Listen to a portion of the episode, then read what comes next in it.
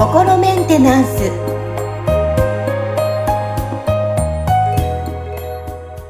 皆さん、はじめまして。さあ、えー、今日からスタートします。心メンテナンス。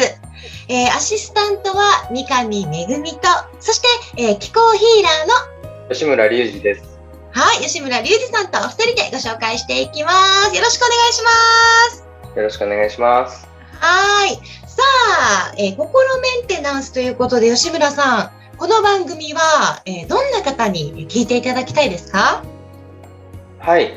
あの僕のもともとのそのお客さんであったりとか、それから YouTube チャンネルをこうあの見てくださってる視聴者の方たちのそのなんか割合としては40代、50代の女性の方たちがまあ多いんですけど、まあ、その特にその中でもこう生きづらさを感じていたりとか、こう人間関係だったりとかで深刻なこう悩みを抱えている方たちとかが、えー、多いんですけど、まあそういう方たちってなんだろうな、世間一般のこう尺度で言うと、なんかこう、どっかなんかこう、マイナスがある人たちみたいなカテゴリーに入っちゃうかと思うんですけど、うん、その僕はその、なんていうのかな、こうそのじゃあ、プラスとマイナスってどこで分けてるのみたいなところって、そのこういうゼロのそのラインみたいなものってどこにあるのかってあんまりめ本当は明確なことじゃないけど、みんなイメージでなんとなくそのプラスマイナスって捉えてると思うんですよね。だから、実際にはそのね、なんかこう、現状よりもさらにこう良くしていきたいって思われてる方たちとか、あるいはその自分マイナスとは思ってないって方たちも実はもっと伸びしろがあるっていうことにまだ気がついてない方たちとかも多いんで、そのそういう意味では、その、どこ悪いところ直したいんですっていう方たちだけではなく、その、もっとこう自分のその、ベースのパワーだったりパフォーマンスっていうのを上げていって、人生をもっとこう良くしていきたいとか、本当の自分らしさを発揮して生きていきたいっていう方たちに届けていきたいなって思っています。はい。なるほど。まあ今の現状から変わりたいっていう方、結構あの私の周りも多いんですけども、あの、吉村さんご自身が、まあ、気候ヒーラーということで、えー、身体気候を行っていらっしゃるそうなんですけども、これは、はい、あの、吉村さん独自で考案した手法なんですよね？はい。その、えっと、もともと僕は、あの、心を癒す仕事がしたいって思って、まあ、心理カウンセリングの勉強をしていたんですね。これは何でかっていうと、僕の、え母が、まあ、とても若い頃からよくその病気を繰り返す人で、で、まあ、それをこう近くで見ながら育ったんですけど、僕の母って、その、すごい性格がこう、ネガティブで、あの、なんていうのかな、まあ、後ろ向きな性格の人だったわけですけど、あの、近くで見てると、この人がこんなによく病気になるのって、この性格が原因じゃないかなって、なんとなくうっすらこう、感じていたんですよ。あのね、確信はないわけですけど。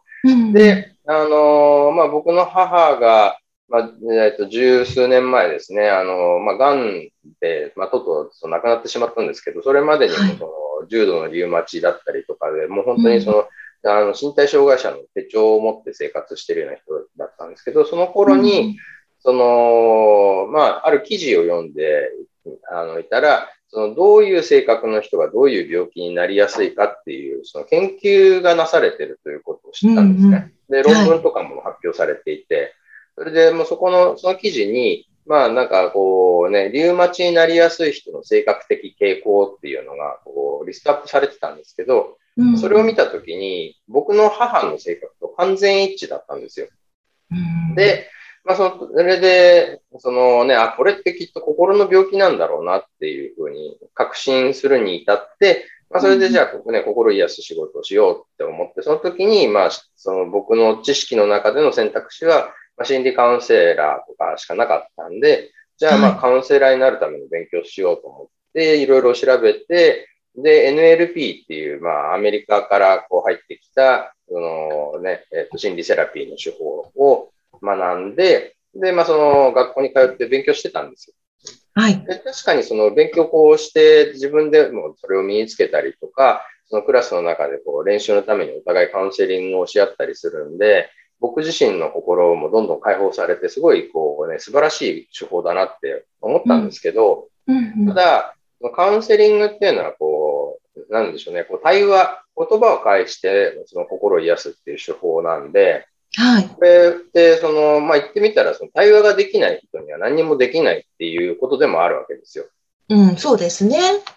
で、その僕自身の、その、なんていうかな、その頃もうすでに母亡くなってたんですけど、うん、こう、振り返ってみて、僕のお母さんに果たしてカウンセリング可能なんだろうかって、こう、考えたときに、僕の母は、まあ、被害者意識がすごい強い人で、うん、その自分が変わろうっていう発想はなくて、のね、今自分がこういう苦しい思いしてるのは、世の中が悪いからだとか、まあね、あの人が悪いからだ、みたいな考え方だったから、人の話とかも聞かないわけですよね。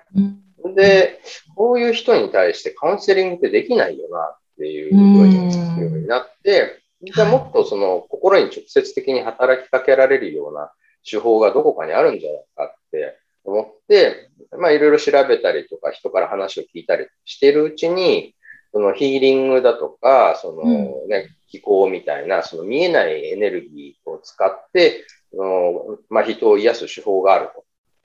いうことを知って、それで、まあ、その頃ね、僕はそういうものに対してその別に否定的な考えは持ってはいなかったんですけど、そういうことができる人って、なんかこう、特殊能力者みたいな人たちで、うん、僕はそういうのじゃないから、まあ、縁がない世界だと思っていたんですけど、はい、でも、ね、そういうものがあるよって、こう、話をあっちこっちで聞くようになって、いろいろ調べてみたら、その、実際にそういうヒーリングとか気候だったりとかを教えてる人たちが、実は僕は知らなかっただけでいっぱいいたんですよ。ですごいいろんな流派があって、うんうん。で、まあね、なんか誰でもな習いに来たら教えますよみたいなスタンスってこうやってらっしゃるんで、で僕はね、そういうその霊能力とかがあるわけでも、霊感とかも全然なく、そういうのとこう縁がない生活をしてたんですけど、うんうん、こんな僕でも習ってできるようになるんだったら、まあ、きっとこれは本物だろ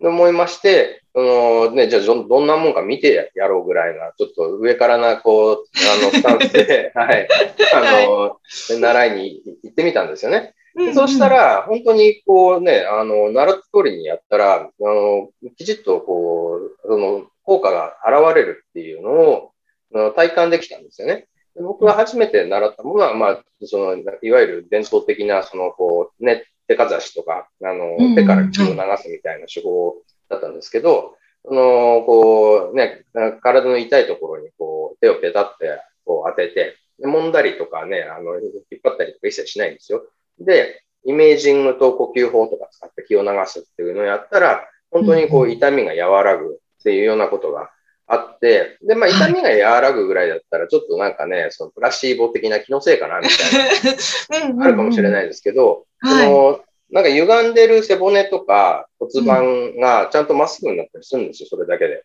もう本当にものの15分とか20分で、歪んでた体がまっすぐになるって言ったら、まあ、これはね、きっと本物だろうって思うわけですね。しかもそれってね、あの、できるようになったのは僕だけじゃなくて、一緒にこう、その、習いに来た初心者の人たちがいっぱいいて、うん、みんなできるようになってるんですよ。ええー、はい。だから、まあ、これじゃあこんなことが可能だったら、これって心の癒しにも応用が効くんじゃないかって思うようになって、うん、そこからこう、まあ、いろんな流派があるってこともその時に分かったんで、あの、まあ、僕はちょっとね、あの性格的にその一つのところでこう、ね、一人の先生にガツって習ってて、その手法を極めるぞっていうよりはどっちかっていうと、いろいろ学んで、いいとこ取りをしようっていう感じの、あの、性格ですね。うん、はい。なんで、まあ、あちこちに習いに行って、で、そこの、こう、使えるものをどんどんこう取り入れていくっていうスタンスでやってたんですよ。で、結構ね、それ面白かったのが、やっぱり、そのいろんな流派それなりにこう、それぞれの世界観を持っているから、その世界観でその、なぜこれが可能なのかって説明をするんですけど、はい。と、その中にはお互いの世界観がこう合わないことで、ちょっとこう、お互いを否定してるような感じの、あのも、まあね、なんかそういう手法もあったりするんですよ。うん、そうですよね。うん、そう、両方習いに行ったら、それなりにその、ちゃんと習った通りやったらできるんですよね。ああ。っていうことは、うん、そのそれぞれの世界観は、その全体像を捉えてるわけじゃないんだろうなっていうふうに思ったんですよ。だから、うん、これが全部こう説明がつく何かそのね、こう理論であったりとか世界観であったりっていうものはきっとどっかにあるんだろうと。今僕は知らないだけで。だから、まあそれ、なんかそれもいつか見つけられるだろうなと思いながらあちこちでこう習っていく中で、その、まあ量子力学っていうね、学問と出会って、で、こう、実は全てはなんかこうエネルギーでできてるみたいなこう、ことが科学的にこう、なんていうのかな、まあ、言ってみたらなんかこう、実証されてきたわけですよね、その量子力学。うん、で、僕のもともと持ってたその心理学の、まあ、知識と量子力学をこう、ね、本とか読んで学んだことで、こういろんな種類のその見えない力を扱っている手法っていうのが、あ実はこれ全部その、なんていうかな、こう、まあ、言ってみたら、一つの大きな絵の中の、こう、バラバラのパズルのピースみたいなもので、一個一個は違うんだけど、こう組み合わせていったら、なんかこう全体像が見えてくような、そういう感じのものなんじゃないかなっていうふうに、まあ気がついて、まあそういうふうに、こう仮説を立てて自分なりに研究していったら、こう、それが一つのものになっていって、結果、まあ僕の独自の手法になったんで、これに、まあじゃあ名前を付けようっていうことで、で、まあ、身体機構、心、体、気候ってね、心と体を扱う機構っていうふうにしたんですね。まあ、なんでかというと、気候っていうと、大体皆さんイメージされるので、その、気候生態とかね、あと武術でカメハメハみたいな感じの、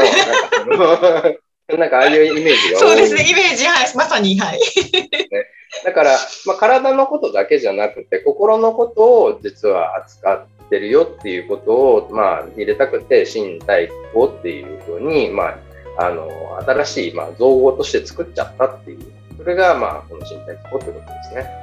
なるほど。もう今お話聞いていろいろこうね、吉村さんの経験談とか、いろんな体験をされてこれに至ったっていうお話、まあ、身体機構について、えー、お話いただいたんですけども、まあ、本当に見えないエネルギー、私ちょっと周りにいないので、とてもあの気になるんですけども、まあ、今後このね、え心メンテナンスの中でいろいろ、いろいろなね、まあ、身体機構も含め、え、ちょっと深く深くいろんなテーマに沿ってお話を伺っていきたいと思います。はい今ちょっとお時間来ましたので、え吉村さんお話ありがとうございました。ありがとうございました。